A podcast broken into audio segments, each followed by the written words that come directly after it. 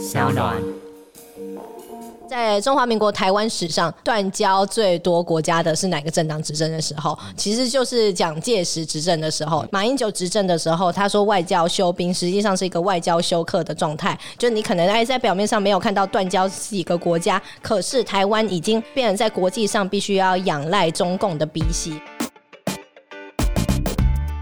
大家好，欢迎收听今天的人造文本特辑开讲，我是周伟航。哎呀，二零二零的大选倒数已经不到一个月，今天是立委候选人姓名号字的抽签日啊！我们的来宾呢、刚刚在旁边抽完，马上来到我们的录音现场啦！让我们欢迎学霸女孩，我们大安区民进党提名的立法委员参选人谢佩芬。嗨，伟航大哥好，大家好，我是谢佩芬。不好意思，大家听到我的声音怪怪的，因为我已经喊到烧瞎了这。个选举日常是啊，真的是选举日常。其实今天还讲得出话来，我已经觉得万分开万分感激了，因为前几天的失声刚刚开过。录之前，我还推荐了一个哈，这个我们这个做选举哈，当老师呃用声音的人经常会吃的一个润喉的啦哈，也不能算喉糖，它有点像中药一样的。因为选举这种事情啊，其实真的就是啊、一下街头，一下室内，一下街头，一下室内，不断的切换啦，啊非常辛苦。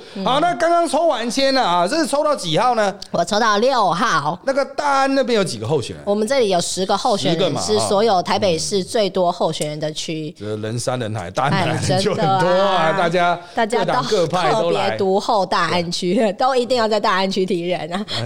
对对对，那当然有很多是所谓任务型的啦，是啊就是他为了要凑不分区可以提名啊，所以他就在需要在各地提啦，嗯。啊，那那大安区人口本来就多嘛，啊文教区嘛哈，所以可能有政治热忱参与的人比较多，所以他就去提那边的人，但实际上那些人都没有什么在选啊，哈，确实没有看过啦。对。对对，那就是他选的话，反而会拉客，也许会拉掉他们希望当选的人的票，所以他们可能也不会、不会有呃什么具体的操作，就摆一个人在那边了、哈，但多少还是会吸个几百几千票啊，对呀依照过去的经验啊。选战最后几百几千票都很重要。对对对，那个影响东搬过来西搬过来，影响是很大。那当然，我们还是先从啊、比较大的格局哈、一路谈往选举好了。因为我想哈、绝大多数我们的这个听众的朋友虽然都是呃比较年轻的哈，不过应该其实对谢佩芬是比较陌生的一点啊、因为他算是比较素的新人啊，不是来自政治世家了啊，就是没有一个啊这个很特别显赫的资历。不过他本人的啊学经历啊本身就非常显赫了。我来看一下啊，你是台大法律出来的吗？是的对对，那你学校是 B 多少的？B 九四啊，B 九四哦，B 八三，你小我十一届哦，学长好 学长非常好年轻。对，我们来台大习惯都要都是来问 B 多少，一下，对，跟大家报告，那是我们学号开头的，对对，学号透露年龄对龄。大学部的学号开头。是，那你后来硕士就到哈佛去了？呃，对我硕士到哈佛去念了两个硕士，哦，有法律 LLM 吗？还是对 LLM 哦哦那所以你接下来就在美国职业吗？呃，没有，我念完 LLM 之后到联合国去工作，哦，到担任联合国外交官，工作，是是是。那你不是之前有去帮图瓦鲁还是哪？是，那就是我在联合国的工作，就是在你在联合国的工作，是我在联合国图瓦图瓦鲁请你在联合国是的代表他们这样子。啊是的那主要在联合国的工作项目是什么？就是单纯就类似像大使这样的角色嘛？我在联合国的角色就是外交官。哦，那图瓦鲁它其实是一个很小很小的国家。资源也不多啊，对，对确实是，所以这也就是为什么很多人好奇说，啊，图瓦鲁干嘛不请自己的人？自己可能也没什么世切的人选啊，所以加上他们如果国内法令没有什么特别规范的话啊，我想这个委请啊，这个比较优秀的在。美国当地职业的律师啊，带他们执行一些所谓外交的任务，其实他会比较类似像公关的角色吧，帮助他们国家来呃争取一些，比如说可能跟联合国的一些相关的资源啊，或是代表来出席一些相关的会议啊。那伟航大哥全部都帮我讲完，我就不用讲了耶。这个还好啊，我只是站在旁边推敲。哎，真的真的，推敲的其实蛮准的，就确确实他们是呃看中我的专业啦，我的法律是专业。那因为我自己在台湾大学毕业的时候就考过律师跟司法嗯官，在美国也是，所以呃他们就觉得我确实就是可以代表他们在联合国里面进行第一线的外交谈判、国际法上的一些知识等等的。那这个当然，你的专长就比较偏向外交，特别是你有联合国经验，是这是我们台湾蛮缺乏的一点啊，有这种联合国，因为台湾本身就是外交劣势的关系，所以哦，我们比较缺乏联合国经验。就算有联合国经验，那都是非常非常非常老的前辈，然后才会有联合国经验。好了，那当然回到国内的政治啊，这个国会政治的这个场域哦，它会有一个很明显的问题，就是能够通过选举的都是会选举的人，这些会选举的人进到比如立法或者执政的场域的时候，哎，他的表现可能就没那么好，因为他的专长就是会选举哦，所以选举跟这个表现不见对，得所以对。选举和执政或选举和问政其实是两回事。当然有，我必须要强调，有一些政治人物啊，特别是大家比较认识的一些啊，他其实两方面都非常优秀，非常会选举，非常会问政，但是有非常会问政型。不会选举型，啊，也有非常会选举型，那论证乱七八糟，或根本就不会出现啊哦。这种会有这两种蛮明确的类型。那佩芬他是比已经有一些外交的实务经验了，现在投入选举了啊。那选举对你来说应该是一个蛮新的体验了啊。你可以谈一下，就是啊，你这样子投入选举，你是十月还是九月被征？九月初九月初被征召。9月4号好，那选到现在一路大概三个月左右。啊，你选举对台湾的选举，因为之前在美工作嘛，哈，你对台湾的选举。啊，你有什么样特别的，就是觉得说哇，跟你投入之前想象比较有落差的地方呢？哦，落差哦。嗯我觉得候候选人真的是要，不好意思，我现在先让我咳嗽一下。对，这个候选人现在是处于一个烧瞎嗯就是是的状态嗯。哦，我马上回来。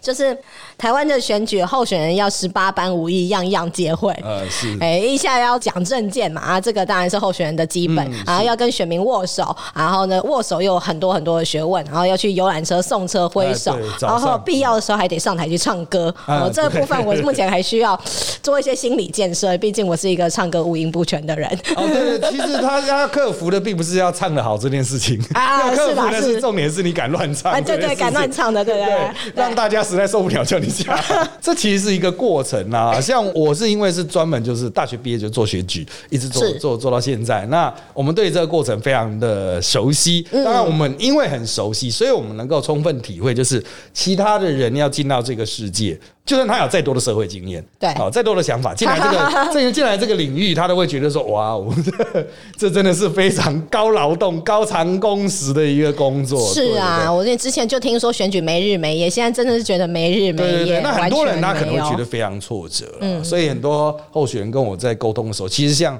很多人问我说：“哎，你以前当选举顾问、当竞选总干事，嗯要做的事情是什么？”我说：“大部分的事情都可以交给行政去做。那我们作为特别助理。”竞选总干事随行秘书最主要的工作就是让候选人快快乐乐出门，平平安安回家。对，这一点是最重要，因为其实大家选到后面，很多人会进入精神的高度紧绷状态了哈。那不知道佩芬选到现在，你觉得这个选举过程本身对你来说，你是觉得你现在还是比较正面去看待它，还是说，哎，可能会有一些比较挫折的部分哎，？我越选越开心哎。呃，这个我觉得是蛮不错的一个现象，对对我越对。选越越觉得选举还蛮好玩的，对对对因为我觉得其实重点是我在这中间啊、说说实话，鸟事是绝对少不了的，鸟事杂事莫名其妙的事，明明就不是你的错，别人怪成是你，然后你也只好承担然后就是一大堆这种事情。可是另外一方面也遇到很多的贵人，嗯。不管说是台面上的政治人物跟我素不相识，却非常的挺我，嗯。或者是说我们的一些选民，甚至他们也不告诉我名字，甚至我连见都没有见过。有些时候是我回到竞选总部，然后我们志工就告诉我说，我、刚才有一个人是骑车骑了很远过来，然后为了捐了也一部分的小额捐款，对，然后就离开的，连名字都没有留下。像这一类的贵人，就让我觉得说，天哪，选举中真的也好多好多的温暖哦。对对对，因为选举它其实就是有非常多点点滴滴慢慢累积是成，你可能握到一只手就是一票了，那你们说哇，当选要握五六万 只手，手都断了 对，手都断了。我现在都带护腕这就是一个累积的过程。对啊你慢慢会累积，那当然积沙成塔了哈。大家在这个过程中，有些人他会正向，会不断累积，他觉得哎、诶每天都可以获得一些，可是有些人他是消耗，嗯。啊，消耗的其实选起来到最后面就是负能量会不断的累积，嗯，其实他有时候会到很很容易就压倒骆驼的最后一根稻草，哦。他就是突然有一天他超过临界点，所以像现在是选举的最后一个月，依照我们过往选举的经验啊，哈最后一个月就是开始候选人陆陆续续进入崩溃的状态。对，啊就是已经到了超临界点，超前，他可能就是路人跟他随便讲一句话，他要崩溃，哦。就下一个行程就跑不动。真的哦。对对对，我们碰过很多各色各党各派都有，就是选到最后他就觉得老子不干了，老娘不选了，我要回家睡觉。真的，对对对，就是不然叫他午睡就一觉不醒，一觉不醒有点可怕，要送急不肯起来跑行程。其实像这个，如果能够选到很正向，其实我觉得不管是我们想要塑造的人，或者说参选人本身就抬轿和坐轿的人本身，应该大家去共同追求一个目标，因为选举的胜负哈，有时候未定之天呐，也是有差一票落选的。是啊，但是重点是这个过程如果是好了，它就是有意义、有价值嘛。所以当很多人就去执着说，我就是最后面就是要怎么样怎么样，我就是死要拼到赢啊。而在这个过程中错失很多事情的话，其实我觉得也不太好啊。就是呃，没有必要为了一次选举消耗这么多啊。那当然，我们今天要谈的就是啊，我们这个节目是很少数会让候选人讲政见的，因为 一般的类类广播都希望谈八卦啦、谈冲突啦，双方吵起来那。就请佩芬来谈一下，因为你专长是外交，那当然哈，你们有党的。整体的政纲，那不知道你有没有一些你觉得哎是算是你个人的证件，可以再特别拉出来阐述的这一块呢？有，其实有。那刚才呃也提到说我的专长是外交，其实不止外交，包括国家安全也是。因为我后来回到台湾之后是在总统府官会服务哦。那其实我的第一大块的证件其实就扣紧这一个，就是我们要捍卫国家主权，那拒绝一国两制，拒绝和平协议，然后防止台湾成为下一个香港。这个是我自己个人非常非常有感的。那包括说，现在中共对于台湾的渗透，哦，对于台湾的从基层组织、宗教、公庙，然后到学校教育，尤其大安区有非常多的各级学校，包括说我们两个的母校台湾大学，我自己的竞选总部旁边的师范大学，还有各级的学校，哦，这些其实我都很担心说，哦，现在这些学校常常会以交流啊、学习之名，然后呢被情渗透之时，对，那包括这一部分一定会去严加的把关，而让我们台湾现在的民主自由，哦，这个。繁荣的这样子的社会可以继续的保持下去，这个是我国家安全的这一块非常重要的一点。然后再来呢，是包括说我是自己是青年的参政，那包括年轻人其实现在在社会上遇到的一个很大的问题就是租屋。像我们在台北啦，要居住很不容易，但在大安区尤其很贵很贵啊！大家也都知道大安区，大家就就是房价很高的地方。那如何让我们的青年朋友，大安区有这么多的学子，在我们的青年朋友能够在大安区在台北市住下下来？那包括说政府的租屋补贴就是很重要的一块。那大安区呢？虽然大家想到大安区会觉得哎豪宅很多，其实大安区有很多的老旧建筑。那这些老旧建筑呢，其实也到了需要更新、需要翻新的时候了。可是你要适用整体的都市规划，其实是非常非常旷日费时，而且呢，在台北市而言是相当的不切实际，没有办法真的做到的。好，所以说我的一项证件就是要修法、修改那个呃都市围老条例，能够呢扩大跟延长它的补助。的期限能够让更多的老旧建筑能够得到适时的翻新，也让大家可以住得更安心、更安全。那再来还有一块是教育的部分，那教育的部分我一直相信说，其实我们应该要加强学校里面的教育，包括说双语的教育啊，包括说外语的学习。外语的学习，像我自己从小到大其实都在学校里学，我没有在外面补过英文。哦，那蛮厉害的。是，直接直上哈佛。对，所以我其实是觉得说，这其实是一个我自己觉得。是一个呃，可以给大家分享的。台北人吗？我是台北人。北女不是都会去北车那边补习吗？对，我就没有，所以我每天放学就回家了 这样子，或者是到那个南阳呃，从重庆南路去看书。哦，对，然后同学都去补习了。对对对啊，因为我自己一直觉得说上课上这么久很累人，就是包括说对于学生的身心的那些消耗，然后你就是都关在教室里面，也不能去做其他事情，不能发展其他的兴趣。那对于家长而言，又是多一笔开销。所以其实我一直都觉得说，在学校。里面如果就可以教好英文的话，那其实就是学校整体的可以。投予更多的这种外语教学的资源跟环境，然后学生也可以就是把时间节省下来，再去发展其他的兴趣。那对家长而言，当然也就是省掉了非常非常多的开销。所以这一点其实对于台湾与国际接轨，对于台湾把我们自己的学子呢送出国，例如说像我自己到联合国去工作，到国际组织去工作，都非常非常有帮助。所以我也会力推我们的双语，落实我们的双语教育。好，那刚刚有讲到教育嘛，这其实也是你主要对手的领域啊。林奕华他也是教。原来其实林华是又在台大，比我大家八到九届的学姐，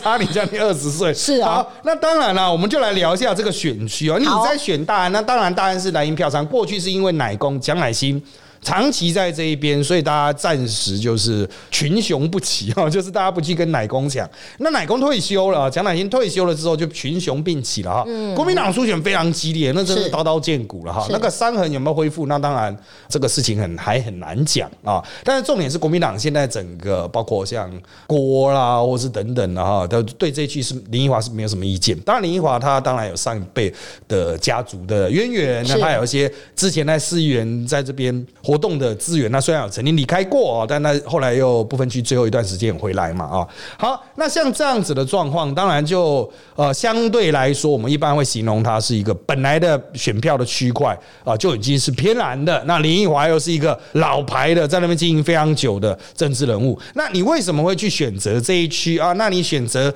参选的契机或是过程是怎么样的？呃，其实真的是大安区，大家听到我选大安区都说我很勇敢，就连小英总统上上次也跟我说，就是他自己在大安区住的最久。那他开玩笑啦，他说大安区连他都不敢选，我竟然出来选，他就在场就是邀请的，拜托各位乡亲就支持我。那我觉得其实大安区对我来讲非常有渊源，因为我自己的家就在大安区，然后我的大学也在大安区读的，然后就是对于大安区有一个非常非常浓厚的感情，然后再加上大安区其实就是台湾的一个门面，台北的心脏。不管说国际友人，任何人其实想到要来台湾，常常第一站就大安区啊，例如说永康街啊，然后我们还有非常漂亮的国际等级的大安森林公园啊，然后有非常丰富的文化历史的底蕴，包括从日治时期就开始发展的，像我自己总部是在青田街，大家知道青田街就是有很多日式的建筑啊，这里金华街、永康街这一带，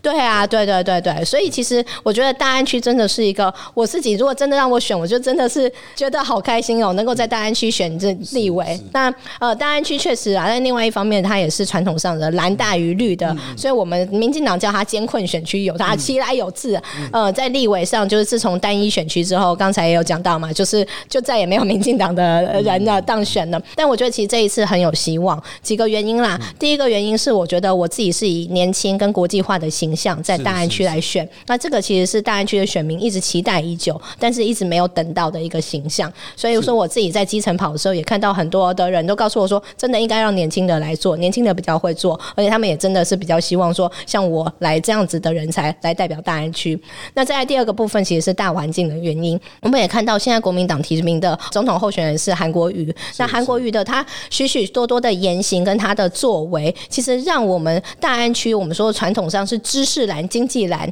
虽然是蓝，但他们是知识蓝、经济蓝，看不下去，他们纷纷会跑来问我说，为什么这样子的人可以被提名当总统候选人？哦，其实我自己也很想知道，我我没有想到是很多国民党的始终支持者，他们也有这样的疑问。那韩国瑜，呃，一方面是韩国瑜，第二方面是国民党的部分区名单，部分区名单里面出现像吴思怀这样子的人，那吴思怀是怎么样的行径？我想我也不用多说，大家都知道了。但是国民党明明有机会把呃吴思怀下架，他可以换人，他们曾经换过他们的部分区名单，但是吴思怀仍然名列前茅，名列在安全名单里面。吴思怀列在国民党的安全名单，其实对于整个台湾而言都是非常不安全的一件事情。而且其实很多的呃这种外省的老兵就跟我说，国民党现在怎么从反共变成舔共，变成亲共了？所以我觉得这是整个大环境让大家其实包括说大安区的深蓝的这种知识蓝跟经济蓝的选民，现在对于国民党其实是非常存疑的。国民党呢，现在碰到了，其实我有非常多，当然。不见得是大安区在地经营的了啊，就是在大台北地区活动的一些呃年轻世代的国民党人呢，他们就算今年没有要选了，因为在议员嘛，还感受到相当的重压，他是一波一波叠起来的。哦，从韩国瑜啊，从吴思怀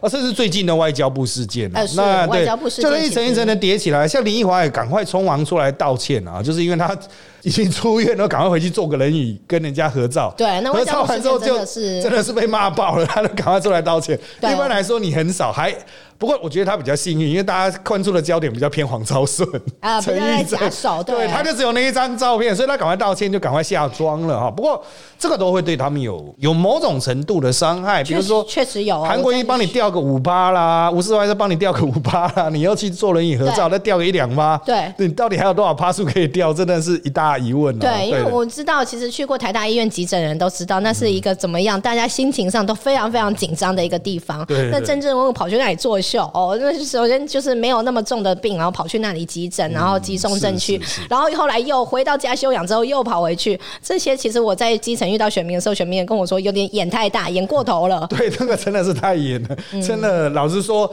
我们可以充分像我们做政治公关的人，我们可以充分理解说，OK，但有时候我需要去做一个类似的政治秀，给人几个画面，但是那个会是我们在过往会不会是蛮精心设计的，呃，就是不会这么粗糙。他们当天好像就是记者说说，哎，拍几张照啊，他们就好好就给你拍拍拍，说韩国要来了，赶快回来啊，什么有点太严了，真的就是有点太演，太演的太粗糙了。对，也不是完全不能去探病啦，政治人物也是可以出现在急诊室嘛，但是。就是在某种程度上，你要让一切更合理，其实它需要比较细心的操作。可是国民党现在的问题就是，好像还蛮粗心的。是主席在我们录音的前一天啊，又讲这个什么。衰尾查某的这个事情，几乎我看绿营的骂就算了，我几乎看所有蓝营朋友一路一致的骂说，这家伙到底脑子有什么问题？真的啊，对，就是他们就是这样慢慢一点一点被扣掉。我们今天经常讲，从去年一二四到现在，台湾政治发生到底是为什么？国民党会把大好的江山、大好的气势全部砸掉？其实老实说，也不是对方跟他的选举的对手做了什么事情，对，绝大多数都是他自己。算是自己招惹的啦，哈，这种下降也不是一夕之间大增，就像韩国瑜今年在他们在做民调的时候，也是到四四点八趴。对啊，对啊。现在虽然是没有做到十四点八趴，但也是都十几趴这样子也都出来。当然韩粉他会说啊，这个这个我们刻意要，他们要唯一支持蔡英文，唯一支持蔡英文啊。可是就算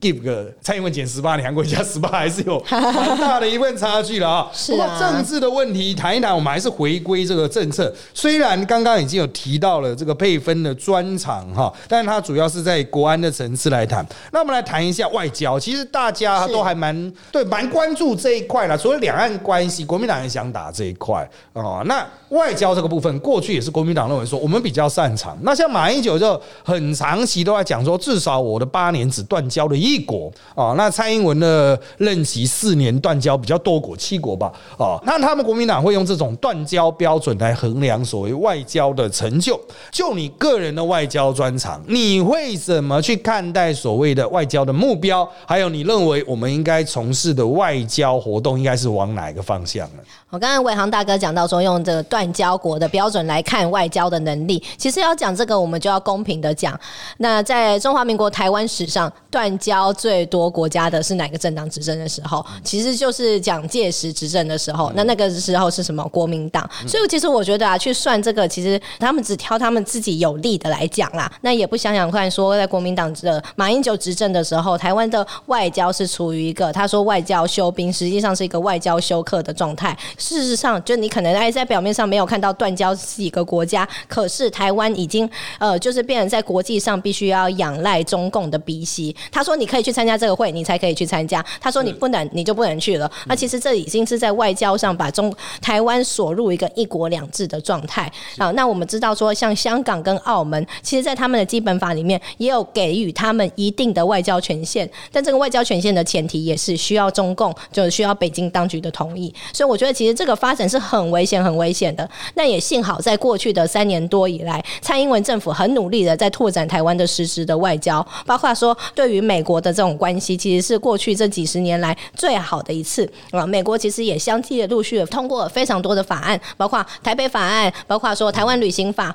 包括国防授权法等等的啊，包括军售，其实都可以看得出来说，美国的政府对台湾的支持啊，因为也是他们看到说，台湾现在的外交处境不再只是。台湾的问题，不再只是台湾跟中国之间要抢邦交国的问题，而是在整个大环境之下，中国对于外面的这种威权的渗透，它威权的输出，已经开始要影响到它周边的国家，甚至要开始渗透，已经渗透，一直应该说已经渗透到像美国。国、澳洲、日本等等的这些国家了。哦，所以其实我觉得在这个关键的时刻，台湾的外交其实是大有可为的。那我们在一方面呢，当当然，呃，我们的邦交国呢是我们很多长期的友伴、长期的友邦。那这一方面当然也要我们继续的维持，然后继续的进行交流。但另外一方面呢，包括说跟我们理念相近的国家，美国、日本、澳洲，甚至像其他的哦东南亚的新南向政策的国家，我们也都要在进行更进一步的紧密的结合。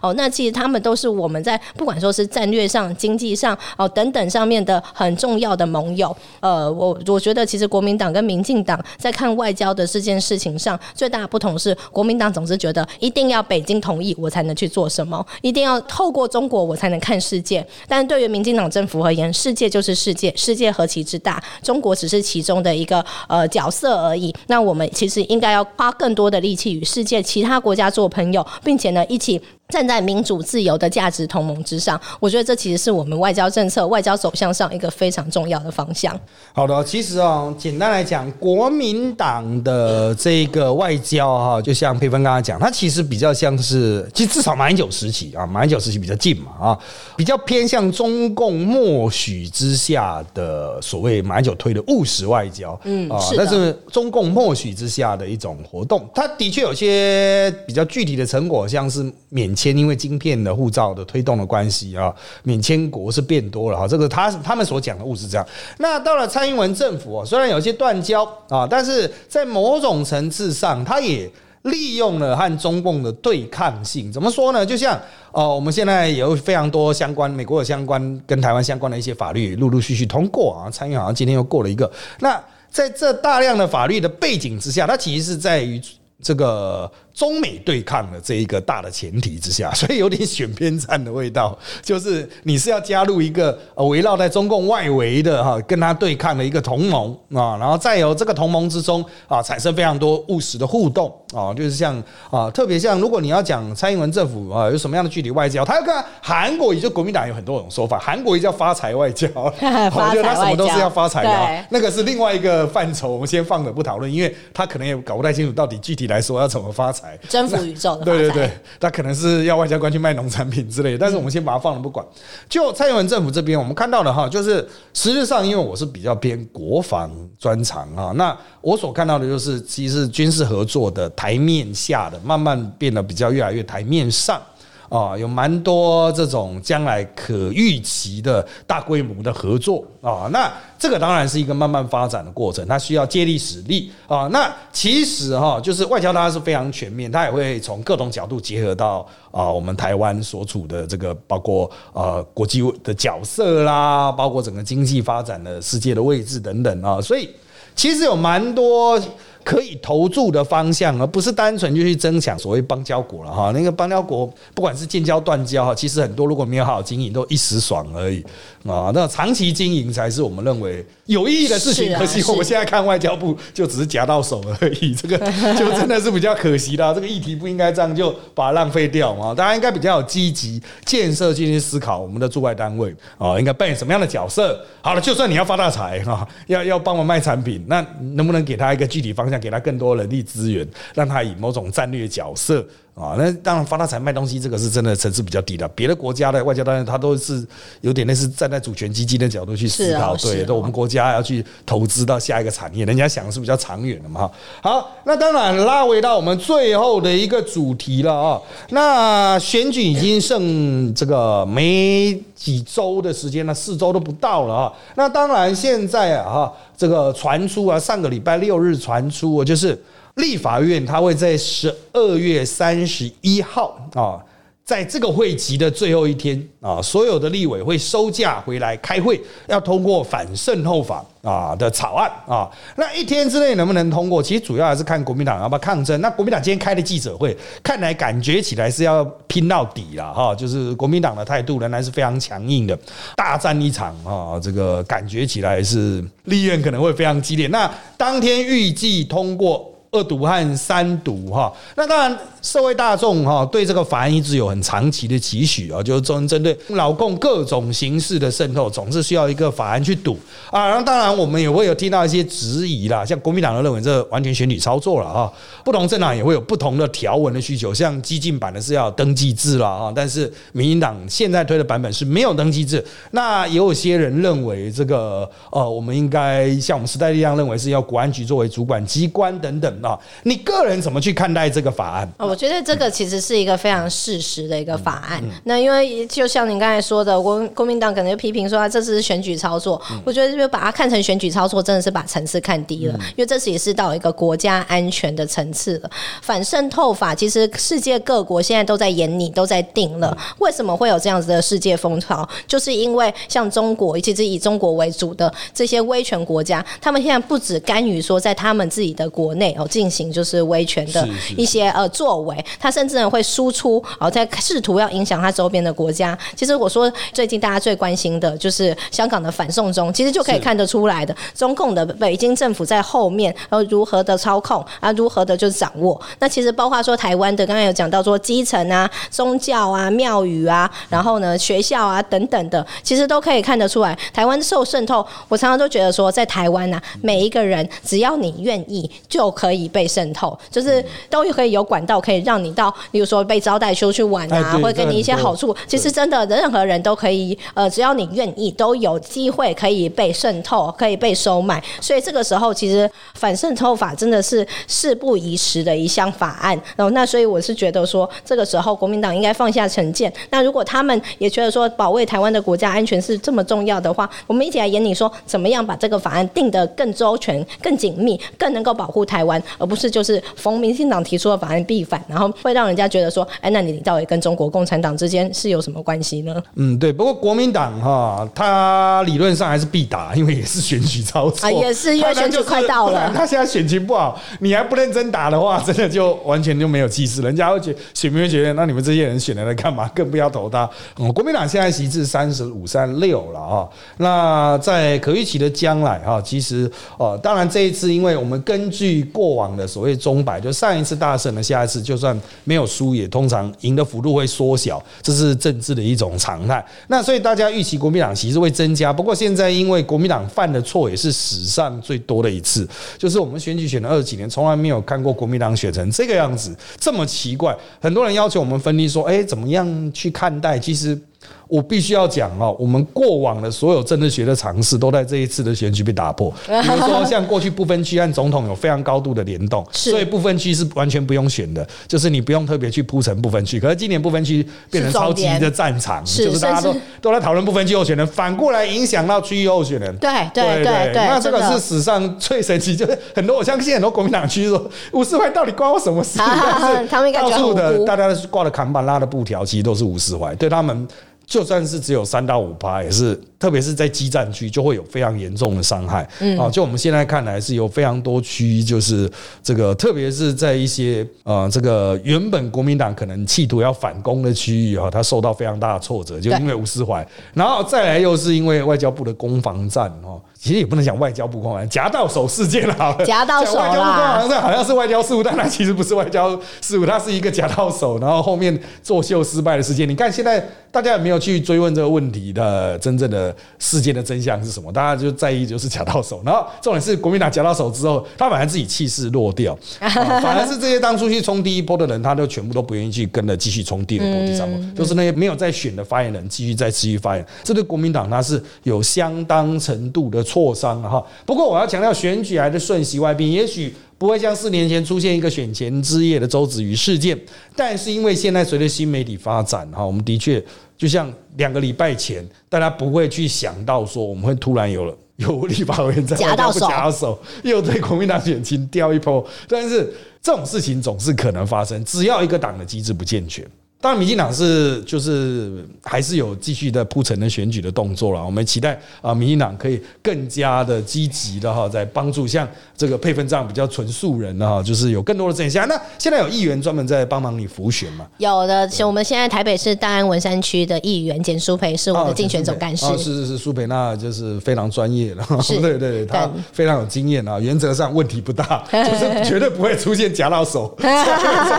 不会不会，我们不会去夹手的。大家放心。好，那我们今天呢的配分的讨论就到这边喽。如果大家喜欢我们的节目的话，可以在我们上岸的 App、还有 Apple Podcast、还有 Spotify 上面订阅我们人渣我们特辑开讲，也欢迎留言分享你的收听心得哦。我们今天到这边，拜拜，拜拜。